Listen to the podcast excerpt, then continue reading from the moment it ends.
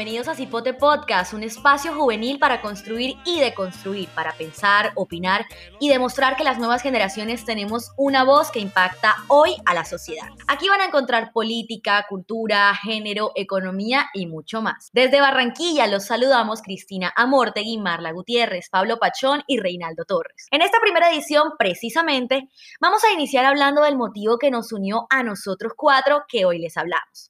Somos jóvenes apasionados por la democracia y la justicia, que nos conectamos a través de redes sociales.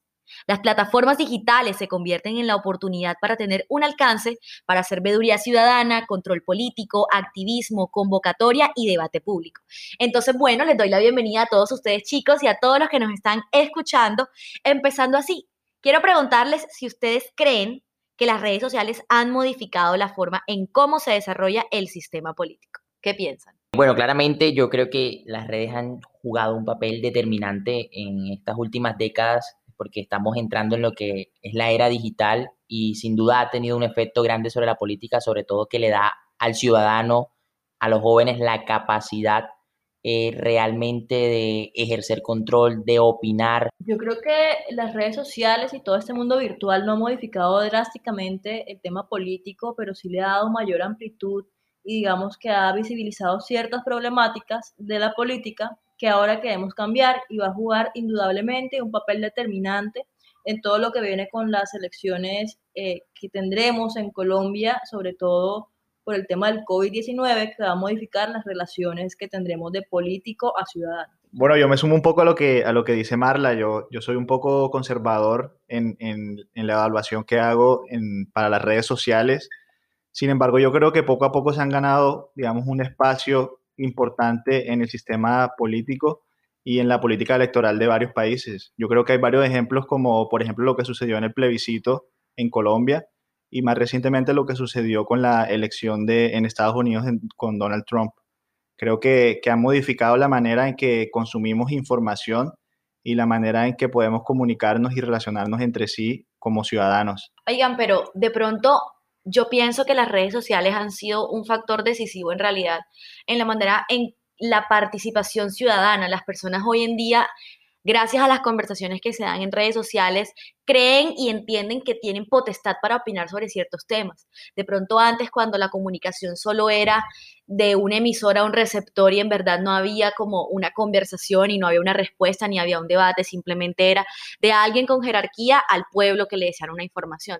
Yo creo que las redes han sido esa plataforma que nos ha ayudado a que el pueblo responda y que incluso el pueblo directamente pueda opinar, cuestionar, preguntar, estar ahí comentándole a, a políticos, a funcionarios e incluso el mismo pueblo entre nosotros, cuando tenemos ideologías distintas, se ve muy marcado en redes que pues, que pues las tenemos distintas. Claro, o sea, yo creo que de alguna forma ha democratizado la, la opinión, pero también es un arma de doble filo, porque también la desinformación que utilizan algunos sectores políticos juega un papel fundamental finalmente en los resultados de, de algunas elecciones y, la lucha contra las falsas noticias es difícil en, ciertas poblaciones eh, que de pronto no tienen el, mismo dominio de los medios eh, de comunicación de redes digitales como lo tienen los jóvenes. Bueno, Cristi, yo creo que, que, actualmente tenemos ciudadanos muy empoderados en el tema de redes sociales. Creo que es fundamental seguir fomentando este pensamiento crítico,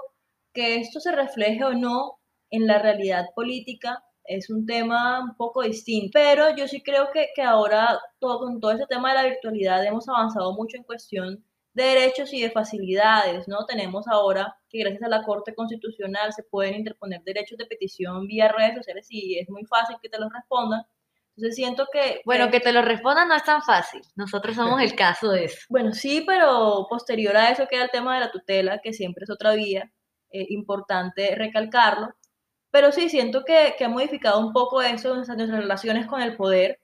Siento que los ciudadanos ahora tenemos mayor amplitud para decir las cosas. Antes era en la plaza pública que se paraban ¿no? los políticos o los ciudadanos a decir esas cosas. Ahora es en redes sociales, en Twitter, en Facebook, en los videos de Instagram y sobre todo esa interacción que tenemos con otros jóvenes de conocernos, ¿no? De, de saber que hay otro, por ejemplo, en nuestro caso, que piensa, en una ciudad distinta, en un país distinto, y eso, digamos, ha facilitado mucho el ejercicio del ciudadano en el 2021. Yo creo que lo que dijo Reinaldo ahorita es súper importante, además, cuando hablaba de que también es un arma de doble filo por las fake news. O sea, hemos visto cómo en redes se han difundido cosas que obviamente no son verdad y uno a veces que sabe la verdad trata de desmentirla. O por el contrario, uno mismo se ha creído algo porque a quién, a qué persona no le ha pasado que le llega una información por WhatsApp que es totalmente errónea. Entonces, ahí entra otro tema que quisiera como que meter y es las fake news, pero el poder que tenemos las nuevas generaciones para erradicarlas. O sea, ¿ustedes creen que sea posible que de pronto personas mayores de pronto son más propensas a creerse ciertas informaciones porque no manejan la tecnología, pero ya los jóvenes no tragamos entero y decimos, no, esto es falso. O sea, o nosotros los jóvenes también nos estamos comiendo el cuento. Bueno, yo, lo, que quisiera decir primero es que está claro que, las redes sociales no, son la política y, y, no son el reflejo de la política completamente real. Yo creo que todos lo hemos vivido y, muchas personas erróneamente, de pronto nuevos líderes que, están surgiendo, creen que, lo que pasa en Twitter es lo que se va a reflejar en las votaciones y eso es completamente falso. Eh, lo vivimos en el país. Yo creo que el mejor ejemplo es la ola verde de, de Mocus. Todo el mundo eh, en esa campaña se veía Facebook, uno entraba a Facebook y Facebook era verde y fue verde pues, durante toda la campaña y, y cuando llegara el momento de la votación nos dimos cuenta de que eso no se reflejó ni siquiera de manera fuerte en, la votación. Y yo creo que eso pasa mucho y, eso deja ver la influencia que tienen las redes sociales, sobre todo en el tema de las fake news. Como estos ejemplos que estaba poniendo eh, de Donald Trump y el plebiscito, precisamente jugaron un papel importantísimo porque las redes sociales son el megáfono perfecto, uno para las fake news y dos para los discursos de odio, de discriminación y los discursos violentos. Entonces, creo que eso es lo más importante, digamos, saber, saber reconocer el potencial de las redes y usarlas de manera lo más responsable posible. Eso es como el deber y, la obligación que tenemos, digamos, los que nos interesa el activismo digital. Yo creo que el, activismo digital y, las redes sociales son un, mecanismo más, pero, pero no, es, no es el fin como tal, porque la, la política real es la que vivimos en el día a día, en nuestra comunidad, en nuestra cuadra, en nuestro barrio, en nuestra localidad, en nuestra ciudad. Y, hay mucha gente todavía en un país como Colombia que no tiene acceso a, las redes sociales, sobre todo en, los estratos más bajos del país. Entonces, estoy de acuerdo con, Pablo cuando dice que, pues básicamente lo que sucede en una red social como, como Twitter no va a reflejar, por ejemplo, desde el punto de vista electoral, un, un cambio o una revolución en, el país, pero yo sí creo que nos da la posibilidad de opinar a, la misma dimensión incluso que, personas con, mucho poder en el país si sabemos utilizar estos medios digitales. Claro, es que yo creo que, precisamente eso es, lo, eso lo bonito de las redes, que, yo creo que han modificado poco a poco la relación ciudadano-gobierno. Eso, esa es una relación que, normalmente es muy difícil de, de mantenerse y normalmente no es tan amigable, eh, al menos en Colombia. Ha sido muy difícil, digamos, generar espacios en donde la rendición de cuentas sea tomada como algo positivo. Normalmente los, los gobernantes creen que, que, la rendición de cuentas la ven como una obligación y, y ven a los ciudadanos que, que, hacen denuncias, que están pendientes de los contratos, que los ciudadanos que están buscando rendición de cuentas los ven como algo cansón, como personas que están entorpeciendo el proceso y no como personas que están contribuyendo al desarrollo de su gobierno. Entonces, por eso las redes sociales nos, nos, permiten y nos dan una voz nueva para, digamos, mejorar esta relación entre ciudadano y gobierno y hacer las denuncias que, que queramos. Yo sí recojo, un poco lo que dice Pablo y Reinaldo sobre el tema de que el cambio político no se centra simplemente en redes sociales. Yo creo que desconoce, esta afirmación desconocería mucho a la Colombia rural, ¿no? Yo que vengo, por ejemplo, de una organización de jóvenes donde tenemos concejales en diferentes municipios del país, me doy cuenta que hay muchos concejales jóvenes que ni siquiera tienen cuenta de Facebook, que no usan Twitter, que no usan ninguna red social.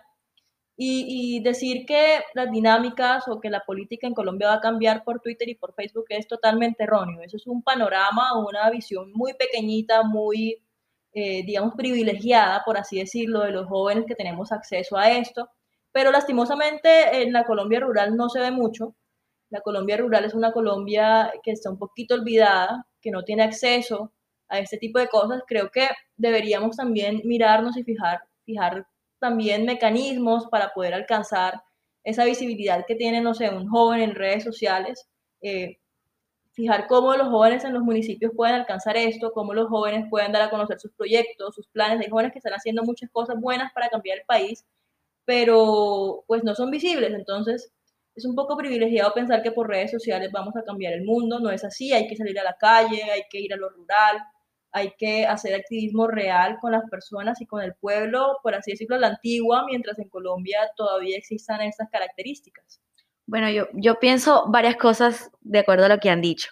La primera es que para mí, con eh, a través de las redes sociales sí se cambia el mundo, sí es un paso, porque yo prefiero un joven que está en redes sociales haciendo control político, hablándole a sus funcionarios, dando sus opiniones, preguntando por algo, haciendo investigación, enterándose de videos, que un joven que simplemente está acostado en su cama dándole like a fotos de sus amigos en Instagram. O sea, para mí es muy importante el cómo en la mente de las nuevas generaciones hay una posibilidad de estar actualizado en primera instancia y en segunda instancia de poder tener una voz que cuente. Si no, simplemente somos jóvenes que estamos acostados en nuestra cama, yendo a la universidad, esperando que tengamos un título y listo.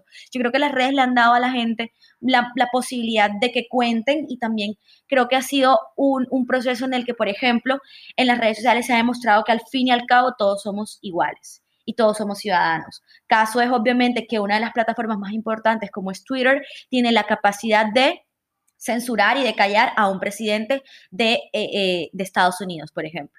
Y que si eso me pasa, y si yo eh, infringo las reglas de Twitter, también me puede pasar a mí. Y si lo hace alguien muy importante, también le puede pasar.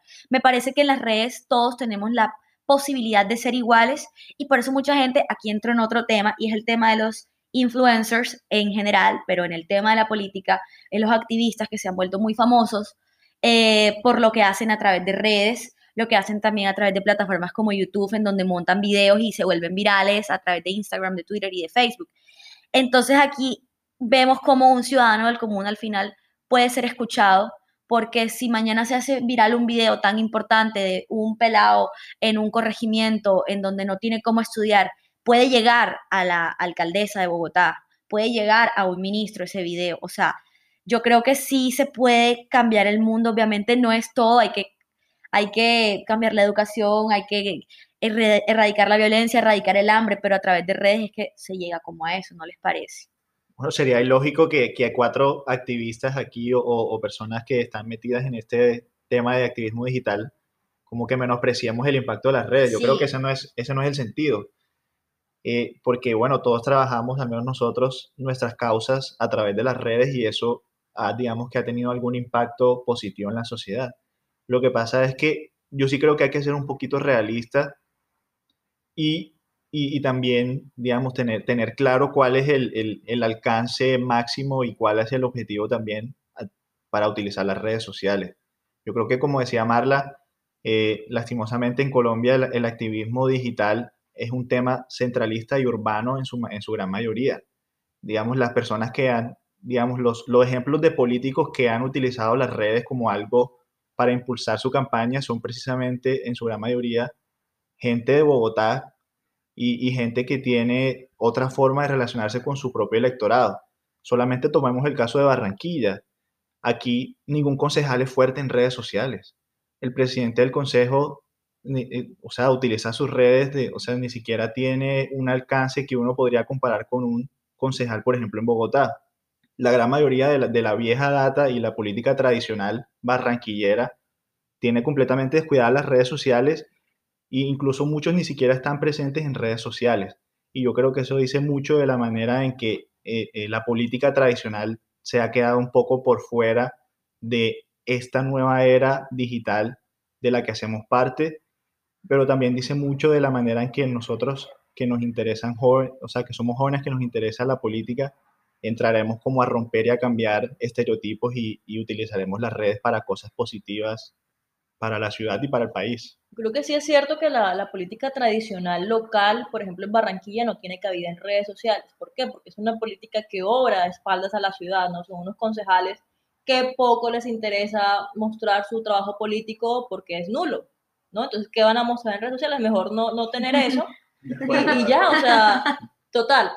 Y, y, yo sí creo que eso hace parte, por ejemplo, en el caso del Consejo de Barranquilla, hace parte de, de esto que digo de responsabilidad ciudadana, de estar de espaldas al pueblo y sobre todo del interés que ellos tienen por estos nuevos votantes que somos jóvenes y que estamos atraídos, digamos, por todos estos canales digitales, porque la política de ellos es más barrial, más mochilera, más de, compra de votos, por así decirlo, clientelista, claro. Entonces en redes sociales no está la persona que tú le puedes, bueno, probablemente, claro que van a existir casos, pero es más efectivo hacer política en un municipio, en un corregimiento de la ciudad donde no lleguen las redes sociales para que no estén enterados de lo que pasa y para comprar el voto de manera más fácil. Ahí tienen razón con el caso del consejo, pero yo sí quiero hacer en el área de comunicaciones aquí una anotación y es que el alcalde de Barranquilla tiene una de las mejores redes sociales del país. O sea, si en algo hay que destacarlo, en algo lo destacaría, lo destacaría en comunicaciones. La verdad es que la alcaldía de Barranquilla y la gobernación también, en realidad tienen muy buenas comunicaciones y tienen muy buena organización, tienen producción audiovisual de alta calidad y le invierten mucho dinero a la pauta digital, a su grupo de, personas que trabajan allí. Son personas profesionales que tienen muchísima experiencia y que creo que en ciudades como Barranquilla, por todo esto del, show y de lo que hay que mostrar y y de que aquí todo está espectacular, por eso se han esforzado tanto en las redes del alcalde, las redes de la primera dama. Si se ponen a ver, las redes. Espectacular. Exacto, las redes institucionales de alcaldía son muy buenas.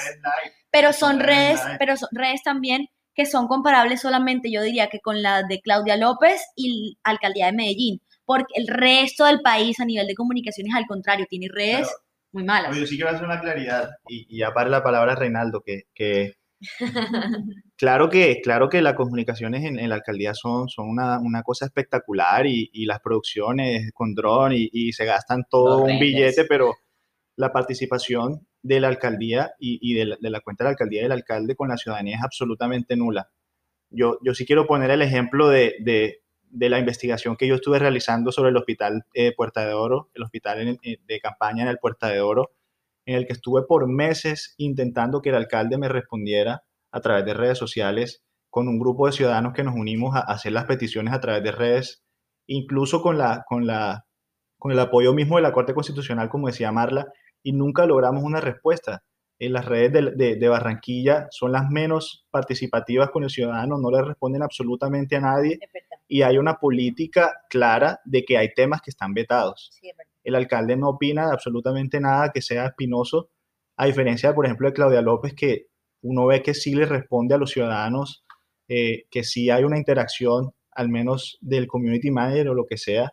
La alcaldía de Bogotá responde cuando la cuestionan, responde, mientras la alcaldía de Barranquilla está completamente cerrada y, actúa de espaldas, sí, con unos videos muy lindos y, y una estrategia muy, muy linda, pero la participación ciudadana en Barranquilla es nula y las redes sociales están utilizadas para, para crear eh, contenidos audiovisuales, pero no para interactuar con los ciudadanos. Yo dejo esa claridad. Sí, o sea, ahí estoy totalmente de acuerdo con, con lo que dice Pablo y, pues básicamente desde esos dos cargos aquí en, en la ciudad hay, hay, toda una estructura y una maquinaria pues propagandista y, y publicitaria más, más que de rendición de cuentas, de interacción, o sea, realmente no tengo un recuerdo en todo el tiempo que llevo en, en, redes sociales, pues de que eh, el alcalde o la, o la gobernadora responda una consulta ciudadana a través de redes sociales. O sea, no, lo he visto. ¿A ustedes han respondido? No, nunca. o sea, y, y, y lo he visto en otras alcaldías y lo he visto en otras partes del país donde el alcalde a través de redes le contesta a un ciudadano del común. Entonces, o sea, ¿qué estamos haciendo en, en ese sentido? O sea, ¿de qué sirve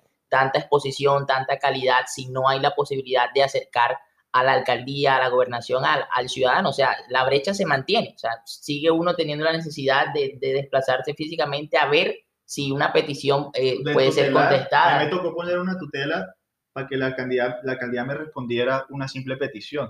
Y solamente me respondieron a través de redes sociales después de seis meses, cuando mi tweet, mi, mi hilo sobre, la, sobre el hospital se hizo viral pero no me habían respondido, solamente me respondieron prácticamente porque les tocó, pero después de un derecho de petición, esperar 15 días hábiles, poner una tutela y esperar a que me respondieran la tutela. En ese sentido, volviendo al origen del tema del podcast, que es redes sociales y democracia, podemos ver que de pronto a nivel ciudadano sí hay una participación muy grande, pero no hay de pronto una verdadera democracia. O sea, ¿qué piensan? ¿Es verdaderamente democracia si podemos hablar, podemos comunicarnos entre nosotros, pero no somos escuchados? Por los funcionarios y, por los dirigentes, ¿o sí? Yo creo que sí saben lo que estamos haciendo, que sí están pendientes, que sí nos están viendo, pero no hay ningún interés de controvertir, no hay ningún interés eh, de responder a, esas inquietudes aquí en la ciudad. Pero bueno, ahí podríamos decir que, que, yo, yo creería que son todas. O sea, nosotros porque conocemos el caso de Barranquilla, pero valdría la pena también ver que eso debe replicarse en otras partes del país seguramente.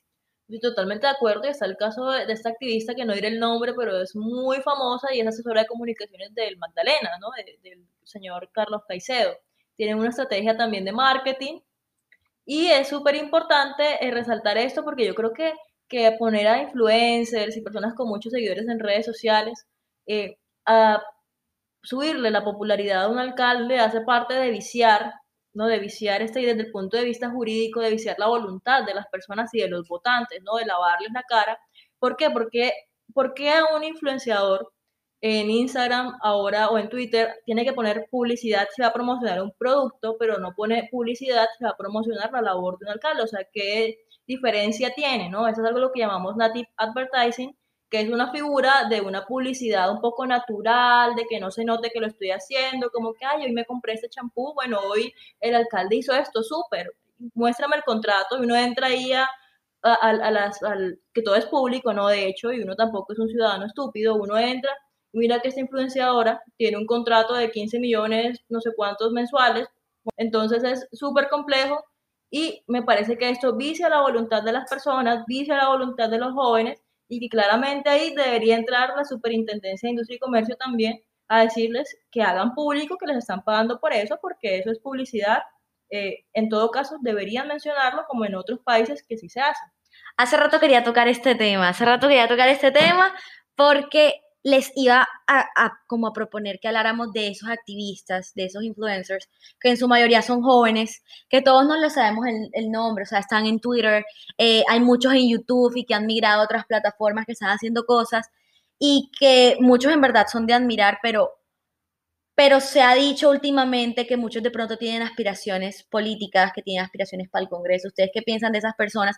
O si no las tienen, a veces hay gente en en Twitter que les pone, arroba no sé quiéncito, deberías lanzarte de senador. Y entonces ya entramos a una cosa de que sí, esa gente son personas como nosotros, que somos activistas, que hablamos de temas, pero de ahí allá cumplir una cosa ya legal y, ser, y ser senador es, una brecha muy distinta. Bueno, yo, yo quisiera decir, lo primero que quisiera decir es que, que ya creo que estamos en el 2021 y, y hemos llegado en un momento de nuestra democracia que ya no podemos satanizar más que un ciudadano común y corriente pueda aspirar a, a cargos de elección popular. Yo creo que lo primero es decir eso, que no tiene nada de malo y no encuentro nada de, reprochable, de oscuro, de, en ese sentido de que un ciudadano pueda utilizar sus redes sociales y su activismo para, para tener alguna forma de acercarse a cargos de elección popular pero yo creo que lo más importante es, es la transparencia, como decía Marla. Yo, yo, yo no encuentro nada reprochable en que un influencer quiera trabajar con un político, pero lo, lo, importante es que debe ser completamente transparente de cuáles son sus contratos, cuánto está ganando, con quién está trabajando, cuáles son sus temas en que no puede opinar. Porque si un congresista tiene que, tiene que eh, declararse impedido en algunos temas porque en algo tan importante como la opinión pública, un ciudadano con tanta influencia no puede también decir que, es normal como todos tenemos temas de que se nos hace difícil opinar por conflictos de interés. Pero hago, aquí la salvedad. Eso no significa que cualquier persona que tenga una influencia eh, merezca llegar al Senado. Al revés, yo creo que hay que profesionalizar la política y las personas que llegan a los cargos de elección popular y los cargos públicos tienen que ser personas con la preparación necesaria para cargos de tal importancia.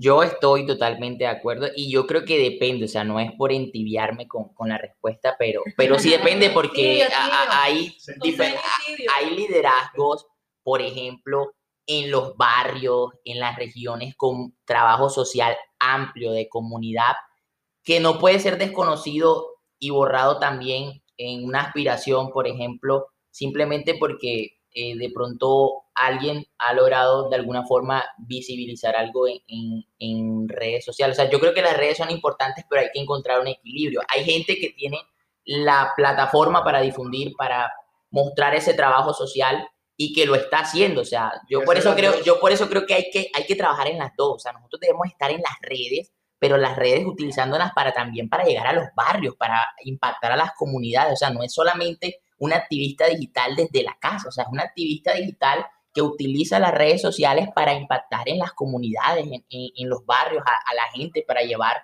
algún tipo de, ayuda o de trabajo social. Bueno, vamos a, terminar y yo quisiera que termináramos también como iniciamos y era recordando que precisamente nosotros cuatro también nos conocimos, pues digamos que a, través de redes sociales fue que nos unimos aún más y empezamos a hacer todo esto y ahora nació Cipote Podcast. Entonces, para terminar así súper cortico, yo quisiera que todos contáramos como una anécdota, ¿les parece? De algo que hayamos vivido en redes sociales, que nos haya marcado. ¿Qué te ha pasado, Marla? Bueno, el año pasado tuvimos una experiencia muy bonita aquí con mi compañero eh, Reinaldo, que fue que eh, un señor de un, de un camión se volcó en la vía Cartagena, lo saquearon, eso fue después de lo de Tasajera y pues con un montón de ciudadanos recolectamos también una cantidad considerable de dinero, Reinaldo, no me acuerdo cuánto fue. 15 millones. 15 millones. 15 millones de pesos y con eso pues el señor creo que recuperó mucho, aparte no solamente fue esa ayuda, sino fueron ayudas materiales y de un montón de cosas que, que sucedieron, entonces muy bonito. Bueno, yo sí, yo sí tengo muy, muy preciso en mi mente el, día que yo me di cuenta del impacto que, que podía llegar a tener a, a, través de las redes sociales. Y, y, es que un día se me ocurrió una iniciativa y fue poner un tweet en la noche y decir, Hoy voy a, mencionar a la Corte Suprema todos los días hasta que entregue la fecha de indagatoria de, Álvaro Uribe Vélez y el congresista Hernán Prada. Y yo me acuesto y al día siguiente cuando me levanto el tweet literalmente fue súper viral y veo a los principales líderes de opinión en el país replicando la iniciativa, ha hablado a Daniel Coronel, a Daniel Samper, a Matador, incluso muchos políticos.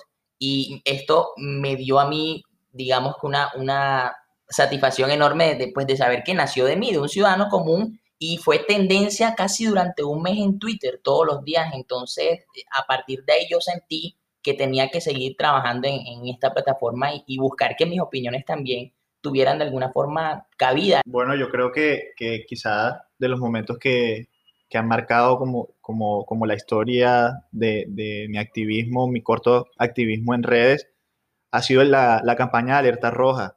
Yo creo que eso fue algo que incluso fue mucho más allá de nuestra expectativa. Nosotros nos unimos, eh, bueno, varios amigos y yo, para impulsar esta, este, este hashtag y fuimos tendencia nacional incluso por, por mucho tiempo.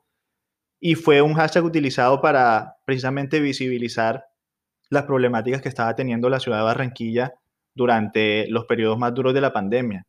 Entonces, muchas personas no tenían como un espacio para expresar, para pedir ayuda, muchas personas no tenían, no encontraban una UCI para sus familiares, muchas personas simplemente querían, igual que nosotros, pedirle ayuda al gobierno nacional de, mayor ayuda en mercados, de que, de que vieran a Barranquilla que la estábamos pasando mal. Y muchas personas se unieron eh, con el hashtag y, creo que, fue un, que ha sido una de las cosas más lindas para, para mí yo quiero recoger y decir algo en nombre de ustedes que ninguno mencionó, y es que también en redes sociales, así como hemos tenido muchas cosas hermosas y como hemos visto muchos frutos y, redes que se conectan, hemos tenido y hemos sufrido a nuestra corta edad en realidad también ya mucha censura, muchos insultos. La gente en redes, así como funciona para apoyar, también funciona para destruir. Y está en redes gente específicamente dedicada a atacar ciertas luchas de una manera muy cruel, diría yo, y creo que todos somos víctimas de eso. Entonces creo que para una anécdota que a todos nos haya pasado, creo que eso. Pero lo que más resalto ya en mi anécdota personal es lo bello que ha sido para mí en el tema del activismo y en la defensa de los derechos humanos, específicamente en el feminismo y la defensa de la equidad de género, ha sido ver cómo puedo ayudar realmente y algo que ha traspasado de ser una publicación a ser gente que me escriba todos los días y me diga, gracias porque gracias a ti yo tuve el valor para hacer tal cosa. O sea, yo he, aquí confieso que yo he llorado a veces leyendo mensajes de gente que me escribe un párrafo gigante sonriendo y es como que como diciéndome, Cristi, gracias a ti yo aprendí en este video tal cosa, Cristi, gracias a ti, o Cristi, ¿qué tengo que hacer? Porque en mi casa tengo a mi violador, o a mí mi esposo me pega, o a mí mi novio me está manipulando, o sea, un montón de gente que me ha escrito en ese sentido y yo creo que por eso al principio les dije, las redes sí sirven para transformar porque sí podemos impactar las vidas de muchas personas. Entonces yo creo que con esas reflexiones eh, terminamos el primer episodio de Cipote Podcast, esperando que ya llegue el segundo porque tenemos muchísimas ideas, muchísimas más temas súper increíbles. Desde ya invitar a todos los que nos están escuchando a que opinen sobre todo lo que acabamos de decir en redes sociales, que nos sigan en las distintas plataformas y que por favor compartan si este podcast les gustó, les aseguro que a sus amigos también les puede gustar. Entonces, sigamos creciendo y usemos las redes precisamente para apoyarnos entre jóvenes y para que, por supuesto, sigamos aprendiendo y creciendo. Muchas gracias a todos y nos vemos en la próxima ocasión.